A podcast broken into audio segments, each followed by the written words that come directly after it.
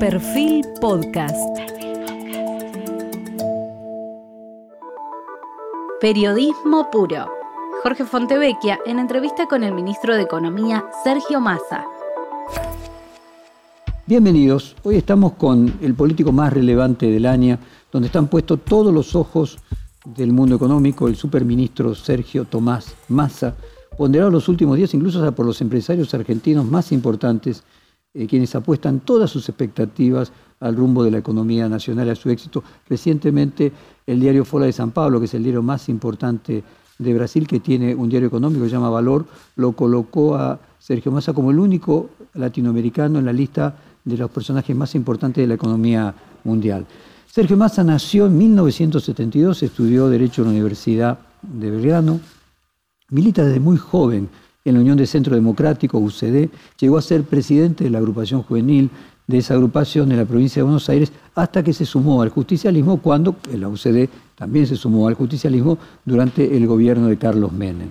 En las elecciones de 1999, con solo 27 años, fue elegido diputado provincial por Buenos Aires y se convirtió en el legislador más joven de la provincia de Buenos Aires en ser electo. Alcanzó luego su reconocimiento público en el año 2002, cuando con solo 30 años asumió la conducción del ANSES, probablemente el segundo o tercer presupuesto mayor de la Argentina, en la breve presidencia de Eduardo Dualde. Con la asunción de Néstor Kirchner permaneció al frente del ANSES y si bien fue electo diputado en el 2005, no asumió su banca para continuar al frente de la ANSES. En el año 2007 fue electo intendente de Tigre, que era un municipio esquivo para el peronismo. Había un partido vecinal allí que siempre ganaba las elecciones y lo ganó para el peronismo, hasta que en el 2008, para asumir como jefe de gabinete de Cristina Kirchner, renunció, tomó licencia de la Intendencia de Tigre, él asumió como jefe de gabinete cuando había renunciado Alberto Fernández, que había sido jefe de gabinete desde el año 2003.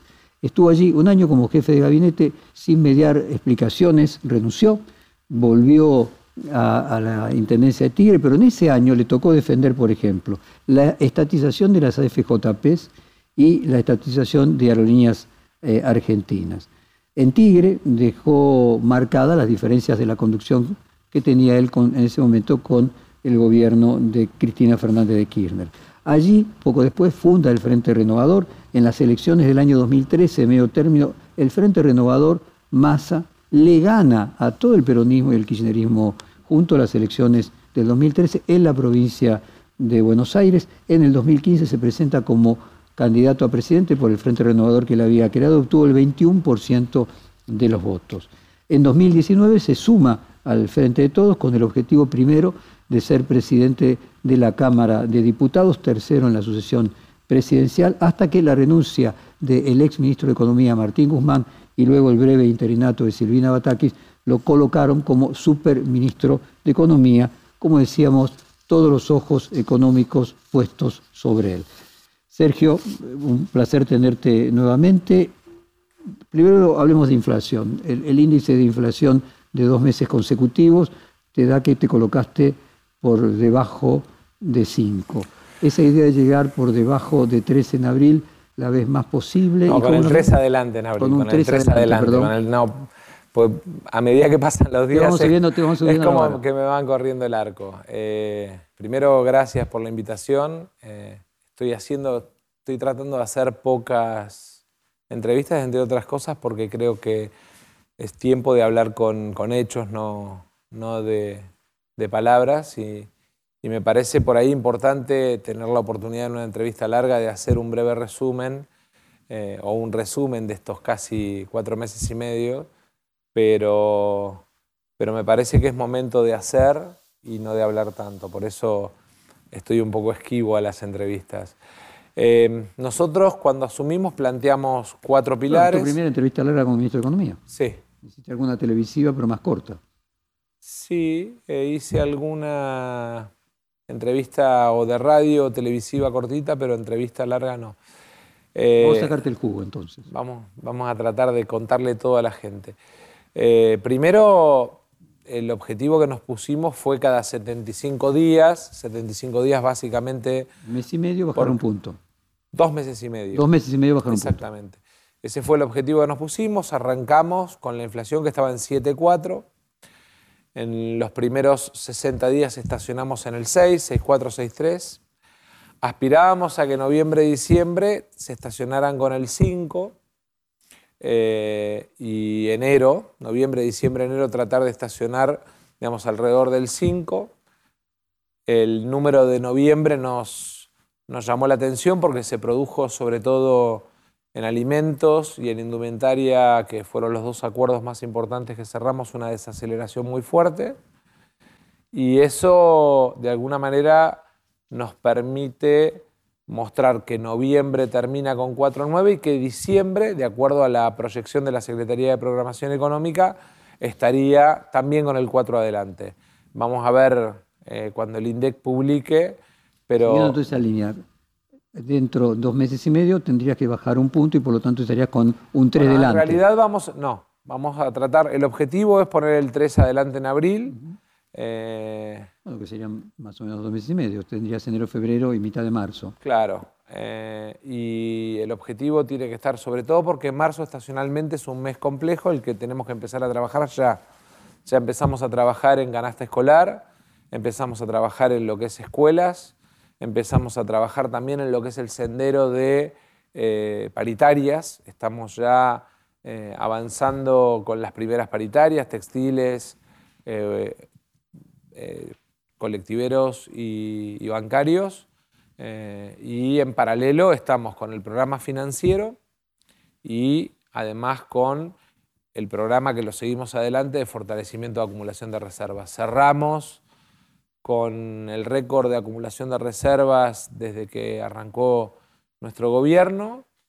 Cerramos además con un número muy por encima del programa con el fondo respecto de las reservas de libre disponibilidad.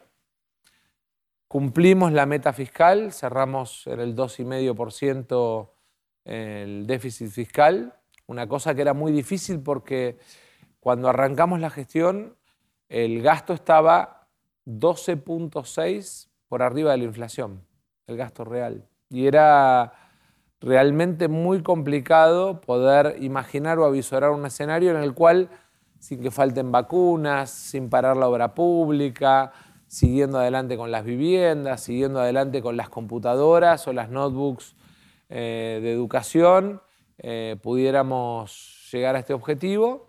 Hicimos mucho orden, la decisión de unificar agricultura, energía, minería, economía del conocimiento, por lo que representa el desafío económico global y la geopolítica.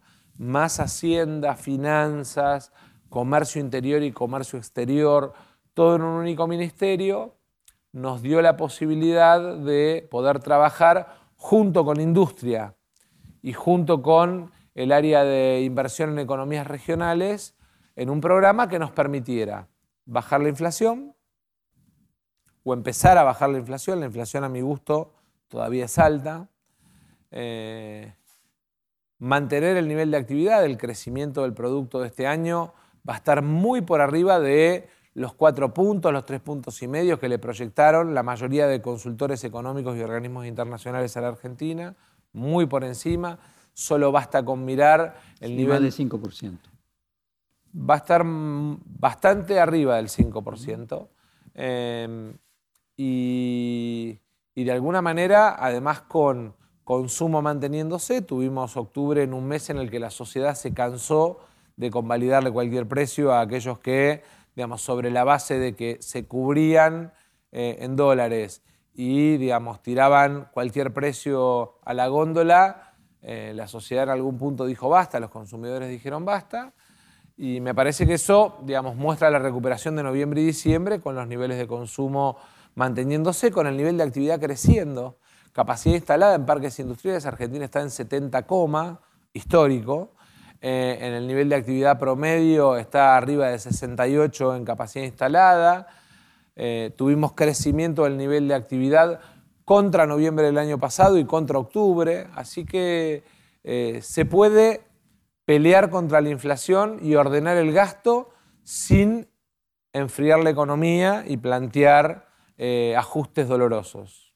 A ver, llegás a abril Llegas a abrir con un 3 delante, proyectas ese 3 delante anualizado, te daría algo así como 50%. Sí, un poquito menos el 3 anualizado, ¿no? Eh, probablemente, bueno, como tengas un poquito más, el primer trimestre, la proyección de 2023 te dé cerca de eso. Y tienes que optar. Tienes que optar entre un poco más de inflación y un poco más de crecimiento, o un poco menos de inflación y un poco menos de crecimiento. ¿Qué crees? Algo que en cada momento de la historia puede ser distinto, no digo que siempre sea mejor una cosa que la otra. ¿Qué crees que sería mejor para la sociedad argentina? Es que en realidad el problema es primero que tenés alineado. Cuando vos tenés alineado, digamos, mal alineados los incentivos, te generan fenómenos de carry trade. Cuando vos tenés bien alineados los incentivos, la tasa de interés positiva, eh, el tipo de cambio o el pass-through, digamos, atrás de la tasa de inflación y eh, atrás de la tasa, de, interés. y la inflación atrás del pass-through y de la tasa de interés, vas recuperando competitividad sin necesidad de plantear ese dilema. Eh, yo creo que la economía argentina todavía tiene margen para crecer en volúmenes de consumo, todavía tiene márgenes para crecer en volúmenes de producción y que depende centralmente de otro problema que no aparece hoy en la agenda, pero que el año que viene o este año vamos a tener que enfocar muy fuertemente, que es el acceso al crédito. Las tasas altas, la inflación alta y la caída del salario real, recordemos que en la era Macri cayó 19 puntos, después con la pandemia cayó 5 puntos más, Logramos este último semestre un proceso de recuperación del ingreso de casi 2.9 en salario formal, pero todavía falta. Y me parece que ahí lo que nos está faltando es una política más agresiva para la pyme y para el consumidor final de crédito. Basta con mirar qué pasó con celulares y calzado deportivo. Cambiamos el régimen de crédito, lo establecimos en 12 cuotas, con el ahora 12 con tasa fija para el consumidor, el crecimiento de celulares y calzado noviembre, diciembre contra noviembre, en diciembre da un crecimiento de casi un 40% de consumo, desestacionalizado el tema de las fiestas, o sea, previo a la compra navideña. Evidentemente, Argentina lo que tiene y lo que le falta es un problema, digamos, a resolver, que es mejorar el volumen de crédito contra producto de sus consumidores y de sus empresas. Eso es porque no tenemos moneda. Y para tener moneda necesitamos acumular reservas. Y para acumular reservas tenemos que tener competitividad exportadora y además agresividad en la búsqueda de dólares, digamos, a la hora de fortalecer las reservas del Banco Central Argentino. Si vos decís que no va a haber tal dilema como plantea, por ejemplo, el Fondo Monetario, que recomienda enfriar un poco la economía y los riesgos de que la inflación... Bueno, ya lo pedía para este año, ¿no? y por eso daba una tasa de proyección. Nosotros teníamos objetivos en el acuerdo con el fondo y los cumplimos. A pesar de que en el medio hubo una guerra que a la Argentina le costó 5.200 millones de dólares por la suba de fertilizantes, por la suba de combustibles, sobre todo el GNL, recordemos que Argentina el año que viene va a tener que importar mucho menos por lo que representa el gasoducto, el plan gas. La mitad. Eh, Esos 5 mil millones. Y además va a tener un volumen adicional de inversión. Después hablemos de inversión contra PIB, porque este año es el más alto de los últimos nueve de inversión contra Producto Argentino. Mejoró el último mes. Entonces, a mí me parece que mm, el problema es que el fondo plantea objetivos que tienen que ver con su búsqueda de tratar de garantizarse cobrar una deuda.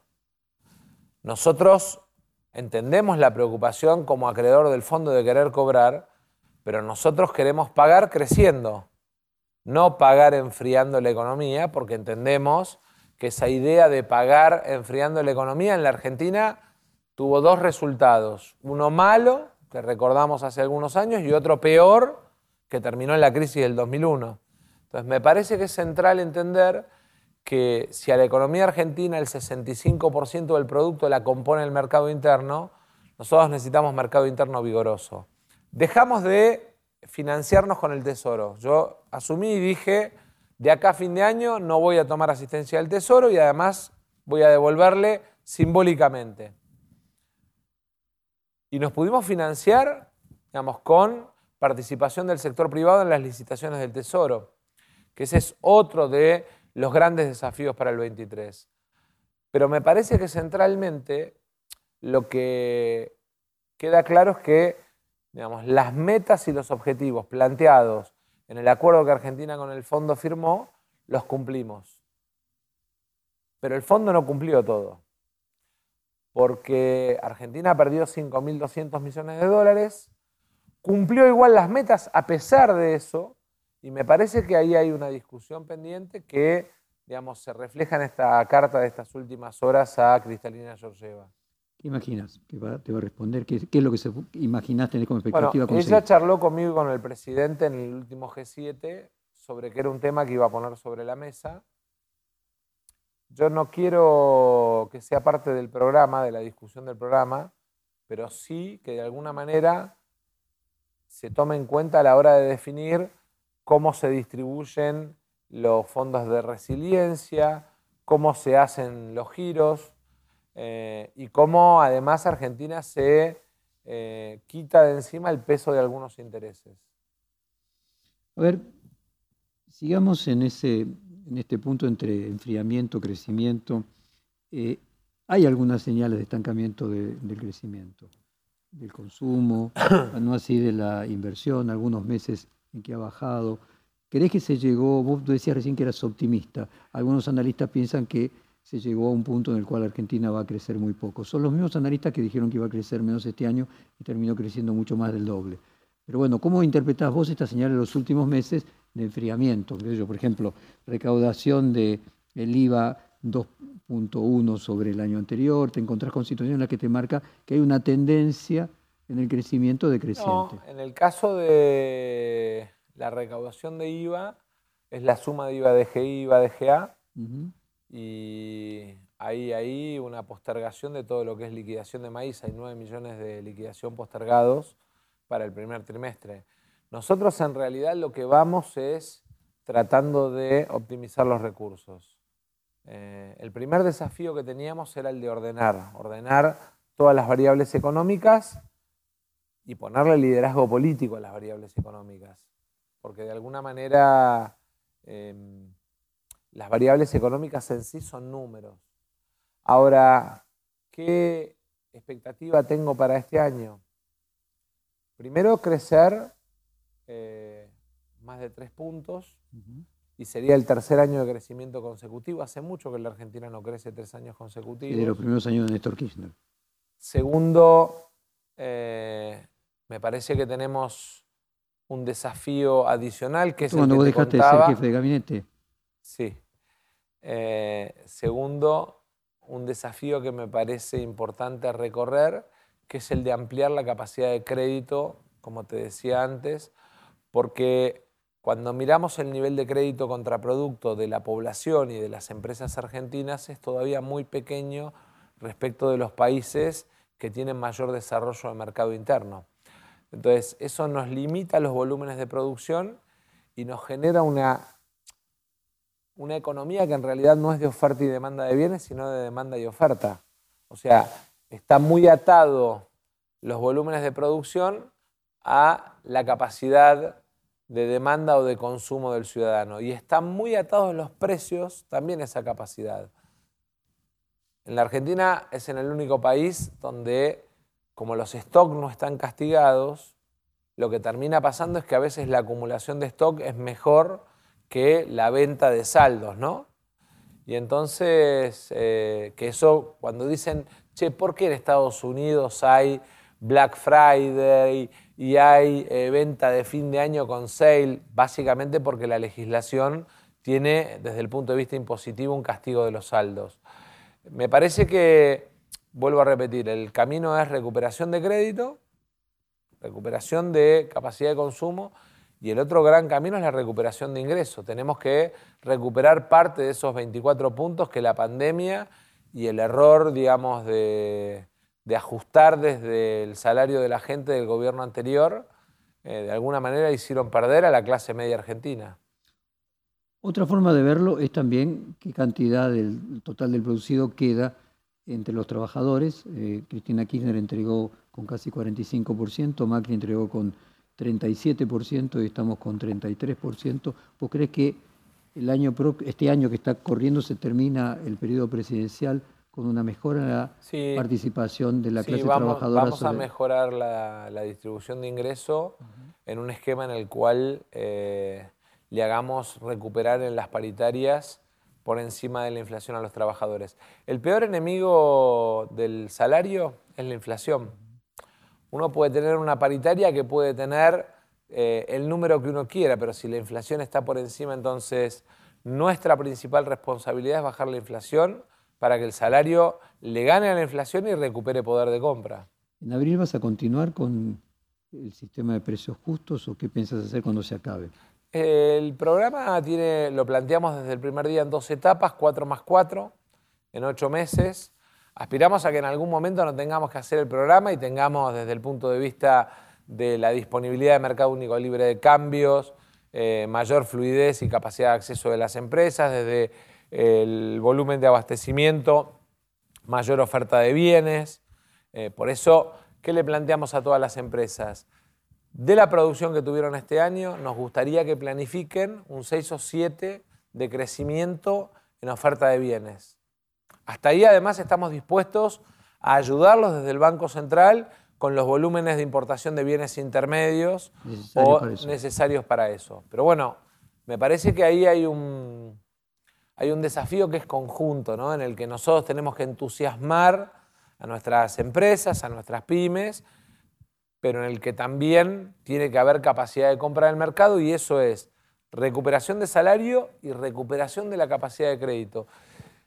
Y Jorge, no dejemos de prestarle atención a ese tema porque en realidad gran parte del problema a saltar como sociedad de consumo tiene que ver con devolverle capacidad de crédito a la gente, a la pyme pero sobre todo a la clase media. La inflación es otro elemento que contribuye en contra de que exista crédito. Exactamente. Sergio, ¿qué sentiste cuando Paolo Roca pidió un aplauso para vos? Nosotros tenemos en marcha una obra que no tiene relevancia frente a la gente, porque, no, porque es un caño que va bajo tierra, que viene de, de Vaca Muerta, que llega, digamos, desde Tratallena a Saliqueló, que va a ir de Saliqueló a San Jerónimo. Y por ahí no se toma conciencia de lo que representa el gasoducto. El gasoducto representa la posibilidad de que Argentina pueda transformar las moléculas que tiene en su subsuelo en gas barato. Nosotros licitamos, acabamos de licitar el plan gas, eh, no solamente el Plan Gas 4 hasta el 2028, sino que además acabamos de licitar el llenado del gasoducto, que se Plan Gas 5. El promedio de precio que va a pagar la Argentina, los argentinos en dólares del gas, es uno de los más bajos del mundo. Y eso es porque tenemos el recurso, porque en el Golfo, porque en Vaca Muerta, porque en la cuenca austral, porque en la cuenca norte un poquito tenemos también, tenemos el recurso. Ahora, también hace falta que haya empresas argentinas que tomen el desafío de llevar adelante esas obras, de... Eh, voy a contar una infidencia, Jorge. La logística de los caños, con los camiones con caños, con seis caños, para acelerar la velocidad de traslado, es toda una ingeniería con vialidad nacional, con las vialidades provinciales, con el Ministerio de Transporte. Bueno, yo creo que el entusiasmo que nosotros le venimos poniendo al Plan Gas 4, al Plan Gas 5, al gasoducto, el régimen de inversiones en todo lo que es el sector hidrocarburífero que puse en marcha apenas asumí y que además nos permite aumentar el año que viene 40% la inversión solo el año que viene respecto de lo de este año en el área vaca muerta. Eh, de alguna manera, en aquellos que están involucrados en todo lo que es la revolución del gas, que le va a permitir a la Argentina cambiar su ecuación económica en el 2026. No es menor esto. Esta idea de que cada 10 años tenemos restricción, cuando tengamos en lugar de una turbina el campo como gran turbina exportadora. Dos turbinas, gas and oil, el gas y petróleo, sin duda que vamos a tener la oportunidad de tener mucho mejor balanceada digamos, la acumulación de reserva y la potencia económica de la Argentina en términos de exportación a Chile, a Brasil. Bolivia está en declino, con lo cual hay que pensar que en algún momento vamos a empezar a venderle gas a Bolivia y eso requiere obras.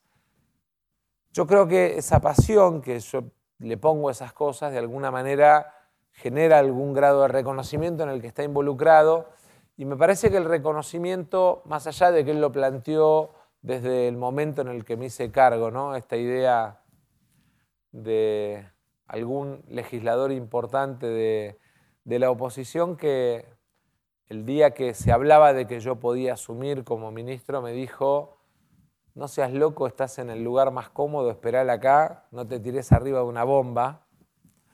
Y a la noche se la conté en mi casa a mi mujer la charla y mi hijo, el más chico, estaba escuchando. Y al otro día me dijo, papá, ¿de verdad te vas a tirar arriba de la bomba? Eh, yo creo que esa idea de que en un momento complejo, digamos, le pusimos pasión y nos... ¿Terminaste el año que cerró mejor de lo que esperabas? Sí, sí. Sí, porque cerró con la tasa de interés ganándole largamente al dólar. Eh, largamente, inclusive la última semana de diciembre hubo ahí un intento de los que perdieron mucha plata contra el dólar de tratar de ver si generaban un maremoto en una bañadera para tratar de recuperar algo y a los dos días el mercado les pegó una paliza. Em, sí porque cerramos el nivel récord de reservas, Sí porque pudimos poner disponible el swap con China por 5 mil millones de dólares y eso nos va a permitir pagar importaciones de China en yuanes. Sí porque empezamos a avanzar en un acuerdo con Brasil de integración comercial que la Argentina merece y necesita para tener un marco superior inclusive con la idea de una moneda común. Ahí vamos, tenemos un, apartado especial de lo em, internacional. Sí, porque cerramos el nivel récord de reservas. la inflación que finalmente tuviste. Sí, porque pudimos bajar un 50% la inflación en cuatro meses. Sergio, hablemos de lo que está en danza, moratoria previsional. Eh, ¿Cómo imaginas que.? Bueno, ahí hay un tema que hay que tener en cuenta. El presupuesto del Congreso le autorizó al ANSES a jubilar casi 700.000 personas este año, a mantener su nivel de... Eso es lo que dice el presupuesto 2023 respecto de prestaciones de la seguridad social. Cuando uno mira el historial, la historia laboral de los argentinos, se encuentra con que la enorme mayoría de los argentinos no cumple los 30 años. Y nos podemos encontrar frente a la paradoja de que ANSES tenga el recurso, el recurso autorizado, pero la gente no puede acceder a la jubilación. Nos haría caer tasa de cobertura y además nos haría caer nivel de, de cobertura en la transición hasta la PUAN. O sea, nos podría quedar mucha gente a la deriva. Entonces, me parece que es importante entender que a diferencia, yo tuve la suerte de liderar la primera moratoria que se hizo eh, cuando Néstor era presidente y de alguna manera nos podemos encontrar frente a la paradoja de que ANSES tenga la plata autorizada en el presupuesto y la gente no pueda acceder a la jubilación porque no hay plan de pagos. A diferencia de la moratoria aquella, esto en realidad está planteado como un plan de pagos para tratar de facilitar el acceso al cumplimiento de los 30 años. Aquella era una moratoria que establecía inclusive un régimen de blanqueo. Esta es mucho más restrictiva, pero digamos, lo que no nos puede pasar es que tengamos recursos para la seguridad social y que quien tiene que acceder a ese derecho no pueda acceder. Y otro proyecto importante es el blanqueo a partir del acuerdo con Estados Unidos de intercambio tributario. Sí, eso es muy importante porque yo sé que algunos, eh, primero cuando hicimos la primera gira en Estados Unidos y planteamos el tema. Me cansé de escuchar gente que dijo, no se lo van a dar el Liga. No se lo van a dar a Liga. Hace 30 años que la Argentina pide Liga 1. Mirá si se lo van a dar en, en tres meses, ¿no? Vi en un canal colega algún ex ministro de Economía que dijo lo que Argentina no consiguió en 30 años, Massa no lo va a conseguir en tres meses. Eh, y en realidad me parece que es importante entender que Estados Unidos, por definición, lo que no quiere es ser guarida fiscal. Y que por eso firma el FATCA y por eso firma Liga 1. Lo hicimos y presentamos la ley con mecanismos simples, con tasas de blanqueo accesibles, pero también tienen que saber que el que al 30 de septiembre no entre va a tener penalidades que le pueden impactar en congelamiento de cuenta en Estados Unidos y 40% de pérdida de su patrimonio. Entonces, mi consejo constructivo para aquel que tiene eh, la oportunidad y la posibilidad que le dé esta ley de acceder a una regularización exteriorizando frente a la FIP es que lo haga. ¿Qué estimaciones tenés? ¿De qué, cantidad de dinero Yo no soy de los que cuenta la plata en el bolsillo, no de los que hace estimaciones, porque si te pasás de largo dicen que subestimaste porque querías esconder recursos. Si te quedás corto dicen que fracasaste. Viste que entonces lo mejor es tomar una decisión, llevarla adelante y mostrar el resultado.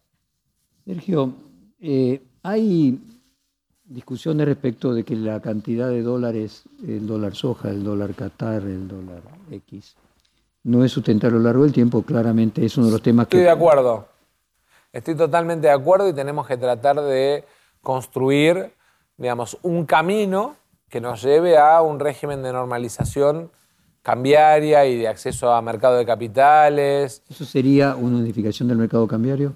Pero que va a llevar tiempo, porque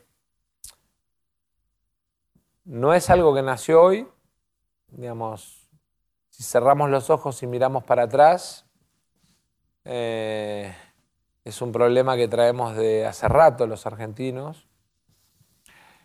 En realidad tiene que ver con esta restricción que tiene una explicación. ¿Por qué la Argentina cada 10 años tiene crisis alrededor de su balanza de pagos y su moneda? Por dos razones centrales. La primera, exportamos un promedio de valor de 600 dólares la tonelada, importamos un promedio de valor de 1.100 dólares la tonelada. O sea, eso en algún momento en la cuenta contra volumen nos lleva a que tengamos cada 5 o cada 10 años ciclos restrictivos. ¿Cuál es el desafío? Aumentar las exportaciones, por ejemplo, en lo que es industria del conocimiento y capital humano. Argentina fabrica grandes satélites y nanosatélites y vale 700 veces más que lo que vale una tonelada de fideos, la tonelada de satélites. Bueno, entonces la ley de biotecnología, la ley de nanotecnología, la ley de economía del conocimiento, la ley de monotributo tecnológico tienden a qué? A tratar de aumentar los volúmenes de exportaciones del sector economía del conocimiento. Este año va a ser uno de los cinco jugadores va a ser uno de los cinco grandes complejos exportadores de la Argentina. ¿Dónde más tenemos desafíos? Bueno, en el sector automotriz, porque tenemos que lograr... El litio se convierta... Exactamente, que el litio, que hoy es un commodity primario, se convierta como parte de la cadena de valor agregado en todo el complejo automotriz en un activo adicional de la Argentina en donde más tenemos oportunidades, en el sector gas y agregamos valor, por eso la ley de GNL. Porque una cosa es que tengamos la capacidad de exportarle solo a Brasil o a Chile. Y otra muy distinta mundo. es que le exportemos barcos y barcos al mundo. Pero no solo eso. Tenemos que mirar cómo del gas de vaca muerta construimos plantas de fertilizantes. Eso lo vamos a charlar en la visita que hace el como canciller Rusia, Como, el caso de Rusia, que es el mayor exportador de fertilizantes porque tiene la mayor cantidad de gas. Exactamente.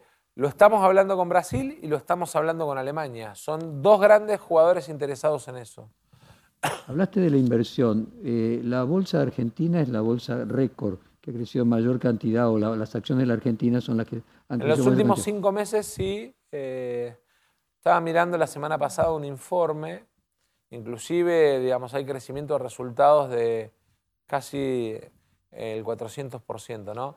IPF eh, y TGS lideran, y ahí vuelvo a esto que no miramos y esto que generó el aplauso de Paolo. En realidad, la importancia del complejo hidrocarburífero argentino, la importancia de Neuquén, de Chubut, de Santa Cruz, de Tierra del Fuego, de Río Negro y del sur de Mendoza, pero también los saldos que todavía tenemos por explotar, explorar y explotar en la cuenca norte.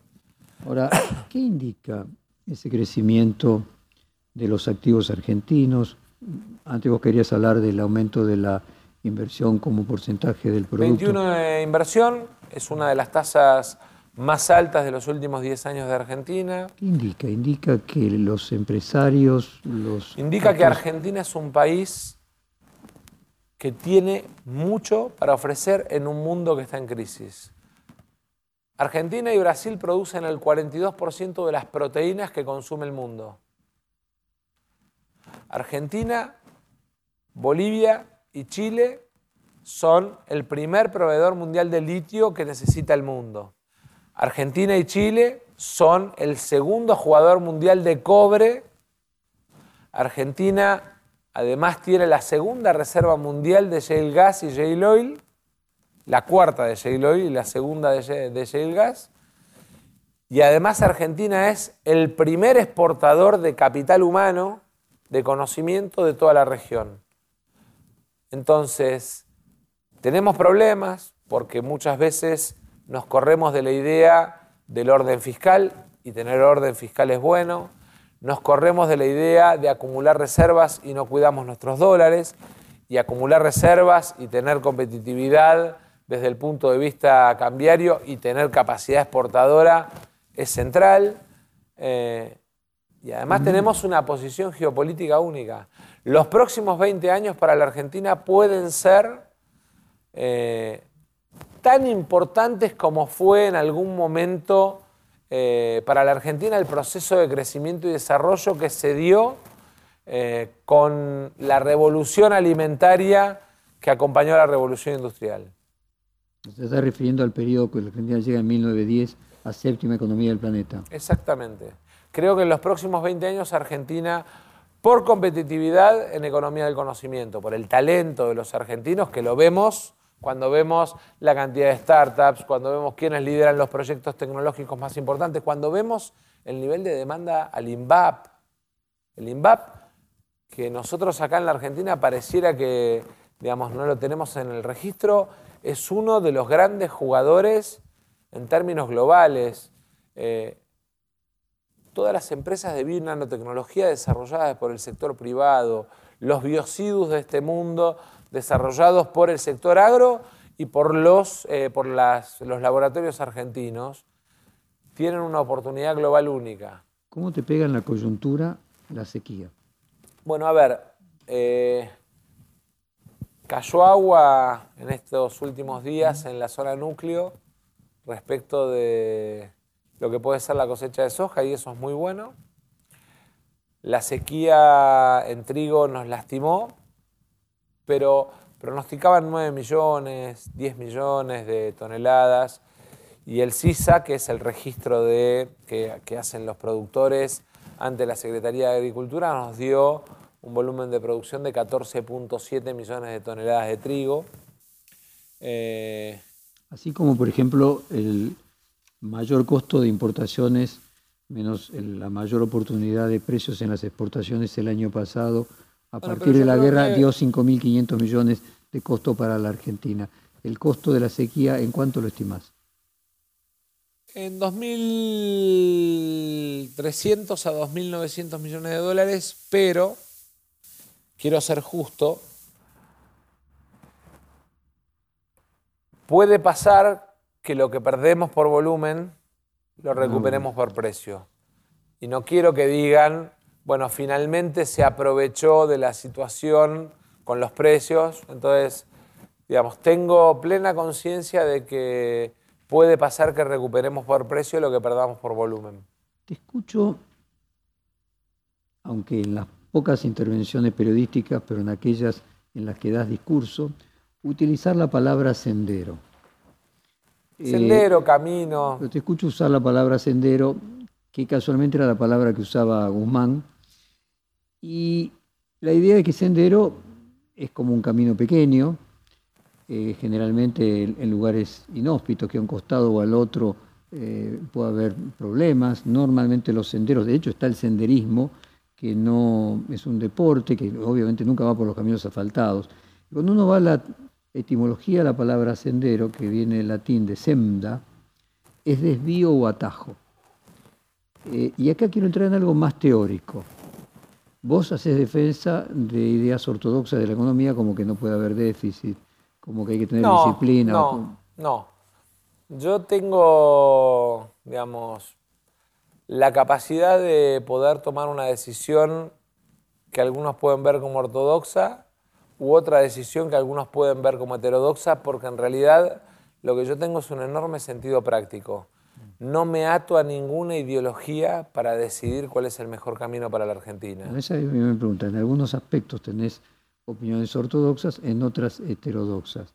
Entonces, quería ver si la palabra sendero indicaba... Porque gato blanco o gato negro es intrascendente. Lo importante es que el gato case ratones.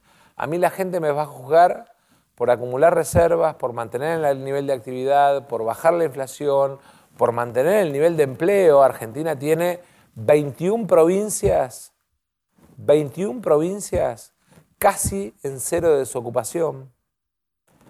A mí me van a juzgar por eso, no por haber teorizado alrededor de tal o cual... ¿Es una ventaja que no seas economista? Yo no sé si es una ventaja o una desventaja, no. El otro día un economista me decía que el problema de Horacio Rodríguez Larreta, a quien entrevisté la semana pasada, es que era economista. Entonces, al ser economista, y él se ría, como vos te estás riendo ahora cuando le hice la misma pregunta. Entonces, me, me, pregunto inclusive de tus conversaciones con Fernando Enrique Cardoso, de tus viajes a Brasil, del hecho de que hoy mismo Lula colocó un ministro de Economía que si bien tiene estudios en economista, en economía no es un economista. Vos sabés que te, voy a hacer una, perdóname que una interrupción, pero me parece divertida. Eh, Haddad, Fernando Haddad, eh, no es economista, eh, pero además Geraldo Alckmin tampoco es economista. Uno es abogado y el otro es médico. Em, y aquello de que Así como la guerra es demasiado importante para dejárselo a los militares, la economía es demasiado importante para dejárselo a los economistas. No, porque tampoco es que yo tengo hoy resultados de los que uno pueda vanagloriarse. Digamos, en todo caso, había un enfermo en coma que lo bajamos a terapia intensiva, pero todavía no lo bajamos ni a sala mucho menos lo sacamos caminando de la clínica, todavía hay mucho trabajo por hacer. Déjame volver a la idea de, sendero y ya vamos para el tema internacional enseguida. La etimología de sendero es atajo, desvío. Eh, yo creo que Martín Guzmán la utilizaba siendo consciente de que estaba indicando de que no iba por la ruta, por la autopista asfaltada, sino que estaba buscando un camino, el sendero, entre lo posible. No, no me, no, no me puse a hacer ese análisis. No, en realidad el eh, mundo de las palabras es el de los periodistas, pero déjame seguir avanzando en eso. ¿Cuál es tu visión del legado de Guzmán? Cuando uno se sienta a liderar algo, lo hace sin beneficio de inventario. La tranquera cerrada. Y yo no, no voy a mirar para atrás. Porque a mí en definitiva, lo que me dieron es la responsabilidad de sacar adelante esto. Y mi responsabilidad es poder decirle no a, Paolo Roca o al mundo empresario, sino al ciudadano de a pie que, digamos, vamos a salir, que la vamos a sacar adelante. Y, y a mí me parece que uno cuando quiere sacar algo adelante, lo primero que tiene que hacer es no quejarse del atrás. Así que sin beneficio de inventario. Vamos a hacer un corte de pocos minutos de publicidad y quiero dejar planteado el tema. Vamos a entrar en el tema internacional. Mencionaste al vicepresidente de Brasil, Alvin, que tiene el Ministerio, podríamos decir, Industria y Desarrollo, a eh, quien no es economista y tiene a cargo el Ministerio de Economía como Fernando Haddad. Y quiero preguntarte sobre el plan de estabilización más drástico, no inflación del 3%, sino inflación no de 3% mensual, sino de 3% anual, como hizo Brasil con el plan mm, real, con ver si esto podría ser posible en una Argentina del año próximo. A mí me gustaría plantear para este 23 los mismos pilares. Orden fiscal, acumulación de reservas, competitividad exportadora y desarrollo con inclusión. En esos pilares tenemos además tres grandes objetivos. Una política monetaria sana, con tasa de interés positiva, un pass-through que de alguna manera acompañe la inflación y mantenga la competitividad exportadora, y sobre todas las cosas, un nivel de inversión privada e inversión pública que aumente volumen de generación de empleo y que aumente de alguna manera crecimiento. En un año electoral es difícil plantearse cuestiones estructurales y un cambio de moneda eh, o por ahí, digamos, reformas que requieren de niveles de consenso muy alto en un año como este, donde además se compite por, ver quién lastima más al otro, sin medir, digamos, si se le hace daño a la gente en el medio, es bastante difícil. Yo tengo, como te decía antes, el enorme desafío, no yo, todo el equipo, porque la verdad es que hay 10 áreas claves de la economía unificadas y hay un equipo que está el Vasco, Gabriel, Rubinstein, que está Leo, que está Marco. Eh, eh, nombrarlos a todos es, eh, pero digo, no es mi mérito, es el mérito de un equipo, digamos, el trabajo Fernando Enrique Cardoso decía eso, él decía que cuando había sido ministro de Economía, él decía que el, plan real no lo había hecho él, de hecho no lo hizo él, lo hizo Paula Rida. Él decía que él era simplemente el mejor comunicador de las ideas. Bueno, yo no sé si el mejor comunicador, pero sí por ahí el ordenador del debate, hace 10 días, arrancamos 5 de la tarde una tormenta de ideas, terminamos 3 y media de la mañana en la terraza del ministerio, todos los secretarios, discutiendo tres temas, pero tres temas fuertes, ¿no? Esto de tratar de encontrar puntos de unificación de los tipos de cambio, por ejemplo. Porque entendemos que le ordenamos la vida a la gente con este tipo de cosas. Bueno, eh, en eso el mérito es encontrar digamos, o tratar de encontrar a la gente más valiente para el momento que enfrentábamos y además más humilde para entender que no es que le podíamos imponer una idea a la gente, sino tratar de resolver un problema que enfrentaba el gobierno, pero la sociedad argentina toda. Y ahí hay muchas versiones respecto de que podría venir de Brasil algo como el swap de China, pero bien más grande, independientemente del tema del gasoducto. El swap de China es grande, ¿eh? bueno, pero multiplicarlo por tres o cuatro. No, no, no. El swap de China, a ver, China tiene, eh, digamos, un swap de 20 mil millones, pero con 5 mil de libre disponibilidad, que son los que se pueden usar para pagar. estaba refiriendo a tres veces esos 5 mil en el caso de Brasil. Lo primero que charlamos tanto con Haddad como con Alckmin es eh, el tema de la necesidad de no quedarnos afuera de la disputa de bloques a nivel global.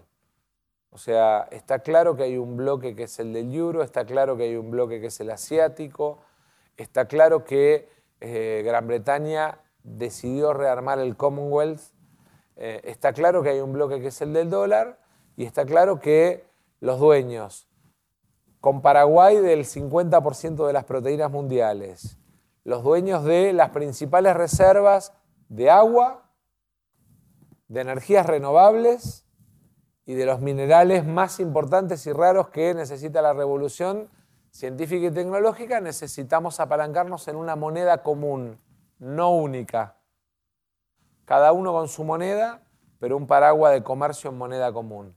Esa es la idea que empezamos a trabajar, que además charló Alberto con Lula hace algunos días en la Asunción, y que un poco la idea es consolidarla como un proyecto para toda la región, invitando al resto de los países de la región. Eh, después, respecto de Impo-Expo, tenemos 40% de caída del comercio bilateral en los últimos siete años. Lo tenemos que recuperar. Lo tenemos que recuperar. Después del famoso lavajato y se dio digamos, todo un proceso en el cual las empresas brasileras dejaron de digamos, expandirse, las empresas argentinas dejaron de hacer negocios en Brasil, cayó 40% el comercio bilateral. Y además, lo que le pasó a Brasil es que lo que perdió Brasil de mercado argentino lo ganó China. Nosotros con China estamos muy deficitarios, mi planteo, y por eso, digamos, me parece muy valioso el gesto de la liberación del swap por 5 mil millones y el pago de represas. ¿no? Después de cinco años y medio, China volvió a pagar represas.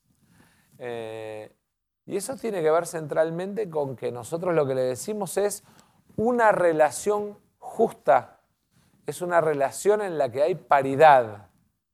Cuando hay mucha diferencia, hay una situación de abuso. Eso le planteamos a China, eso le planteamos en su momento a Estados Unidos cuando vimos que la balanza comercial se había corrido, porque usaban Estados Unidos como mecanismo de triangulación para sobrefacturar importaciones en la Argentina y por eso el FATCA también, porque Estados Unidos no pretende ser cómplice de los que usan a Estados Unidos como pantalla y por eso Brasil eh, nos va a permitir, o el acuerdo con Brasil de, las próximas semanas, nos va a permitir mejorar la situación del comercio exterior eh, y de reservas.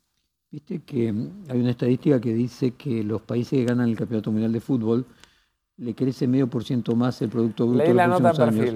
Y que al mismo tiempo es lógico que las exportaciones, por lo menos aquellos elementos que sean eh, menos que tengan marca, la marca del país campeón mundial parece que crece valor, y que el turismo de ir a conocer ese país eh, tenés expectativas que también ayude el año próximo. Sí, yo creo que nos va a agregar, yo creo que nos va a agregar tres cuestiones. La primera, un crecimiento en el mercado de todo lo que es eh, India y Vietnam eh, en términos de exportaciones, Bangladesh. Segundo, nos va a agregar visitantes. Eh, probablemente turismo sea uno de los grandes jugadores del crecimiento del producto. Yo veo turismo, construcción, economía del conocimiento, gas y petróleo y obviamente agro, a pesar de la sequía, como los grandes jugadores de, este, la economía de este año. Decía recién que un año electoral no es un año para hacer reformas por estructurales. estructurales. Eh, ¿Imagina que esas reformas estructurales vendrán en el 2024? Bueno, creo que Argentina tiene dos décadas por delante en las que tiene su segunda oportunidad histórica. Y creo que las tenemos que aprovechar. El último reportaje que yo te hice, era todavía presidente, de, la Cámara. de la Cámara, vos marcaste que había que ponerse de acuerdo con la oposición en una cantidad, creo que eran 10 ideas. Sigo teniendo la mesa tendida. Si la oposición, mandamos la ley de GNL. Si quiere construir un gran acuerdo para que seamos exportadores de gas licuado, bienvenido. Mandamos la ley de hidrógeno. Si quieren que Argentina sea un gran jugador del hidrógeno verde, gris o azul, bienvenido. Mandamos la ley de blanqueo. Si quieren que Argentina sea frente a Estados Unidos un país serio y quieren construir un gran, blindaje a este blanqueo, bienvenido. Si creen que además en otros temas estamos mandando la ley de autarquía del INDEC para que no haya, digamos, en la Argentina eh, ningún gobierno que pueda trabajar en la manipulación estadística. Estamos trabajando además en la ley, eh, de acuerdo al GAFI, vinculada al tema de los cambios que requiere la UIF. Bienvenidos esos acuerdos, porque además nos muestran serio frente al mundo. Ojalá que el 23 sea un año de debate de proyectos y de ideas y no de tuiteos miserables. Ojalá. Estamos llegando al final del reportaje que creo que cumple lo acordado de que iba a ser no de política sino de economía. Eh, pero la pregunta política al final. Una. ¿Una, sola? Una, una. Me, voy satisfecho. Una, una sola. No, vos marcaste que tu familia incluso te decía que eh, no tenías que dedicarle tanto tiempo a la política en los próximos años, no te veías candidato. Eh, en un, también en el diario Perfil, eh, un, un, ex ministro de los 90 dijo que Sergio Massa es un joven Labaña, lo definió así como un joven eh, La Baña. ¿Dónde te ves en 2024? Y para completar la pregunta, si existe la posibilidad de que un eventual éxito en la conducción económica haga que puedas te reclamen ser una especie de candidato natural del Frente de Todos. Primero, no creo en los candidatos naturales. Segundo, no conozco, no recuerdo ningún caso de ministro de Economía que haya sido candidato a presidente. Con éxito. Porque tenés varios que han No, bueno, no, pero ministros de Economía que hayan sido... Pero sí podemos poner a Fernando Enrique Cardoso en Brasil, ¿no? Claro, el, por ahí el caso de Brasil es distinto. No conozco casos internacionales. Eh, ¿Dónde me veo en el 2024? Me gustaría hacer cosas internacionales. Creo que el mundo, la fragmentación que está viviendo por la geopolítica del mundo nos pone en una enorme oportunidad para Argentina y a los argentinos. Y la verdad es que antes de mirarme el 24 tengo el deseo de que este año sea un año en el que cada medida que me proponga tenga el resultado que busco. Eh, me, corrí de la política, me obsesioné, pero no, no mal no porque desprecie la política, amo la política, eh, creo que es la única herramienta para transformar la vida de la gente, pero me obsesioné en la gestión eh, porque creo que me van a medir por los resultados y no por lo que diga. Nos acabó el tiempo y quiero dejarte los últimos minutos para la reflexión que vos quieras dar a los actores económicos, a los consumidores, a los productores. A mí lo que me gustaría es que los que tienen que invertir inviertan, que tienen todo el respaldo y todas las reglas. Que no tengan miedo. Que no tengan miedo y que van a tener todo nuestro respaldo. Que trabajemos para recuperar ingresos porque la clase media y los laburantes argentinos la pasaron mal. Pero sobre todas las cosas que tengamos una mirada constructiva sobre la Argentina. Tapemos con la mano a aquellos que solo buscan hacer daño y tengamos los ojos y los oídos abiertos para aquellos que tienen ganas de construir en la Argentina. En la Argentina, digamos, hay una cosa muy como muy de pretender o de buscar que si a mí me va bien, no le va bien a Massa, le va bien a la Argentina. Y aquellos que, digamos, lo que buscan es hacer, intentar que fracase porque creen que fracaso yo soy una medida que tomamos fracasa, fracasa para la economía argentina. Entonces, que ayuden, que acompañen, que se saquen el odio de encima y se dediquen a ser propositivos y constructivos. Sergio Massa, muchas gracias por esta hora de conversación. Vamos a tratar de repetir esto antes de las elecciones. Vamos a tratar, y ahí vamos a hablar de política. ahí hablaremos de política. Muchas gracias. No, de nada. Perfil Podcast.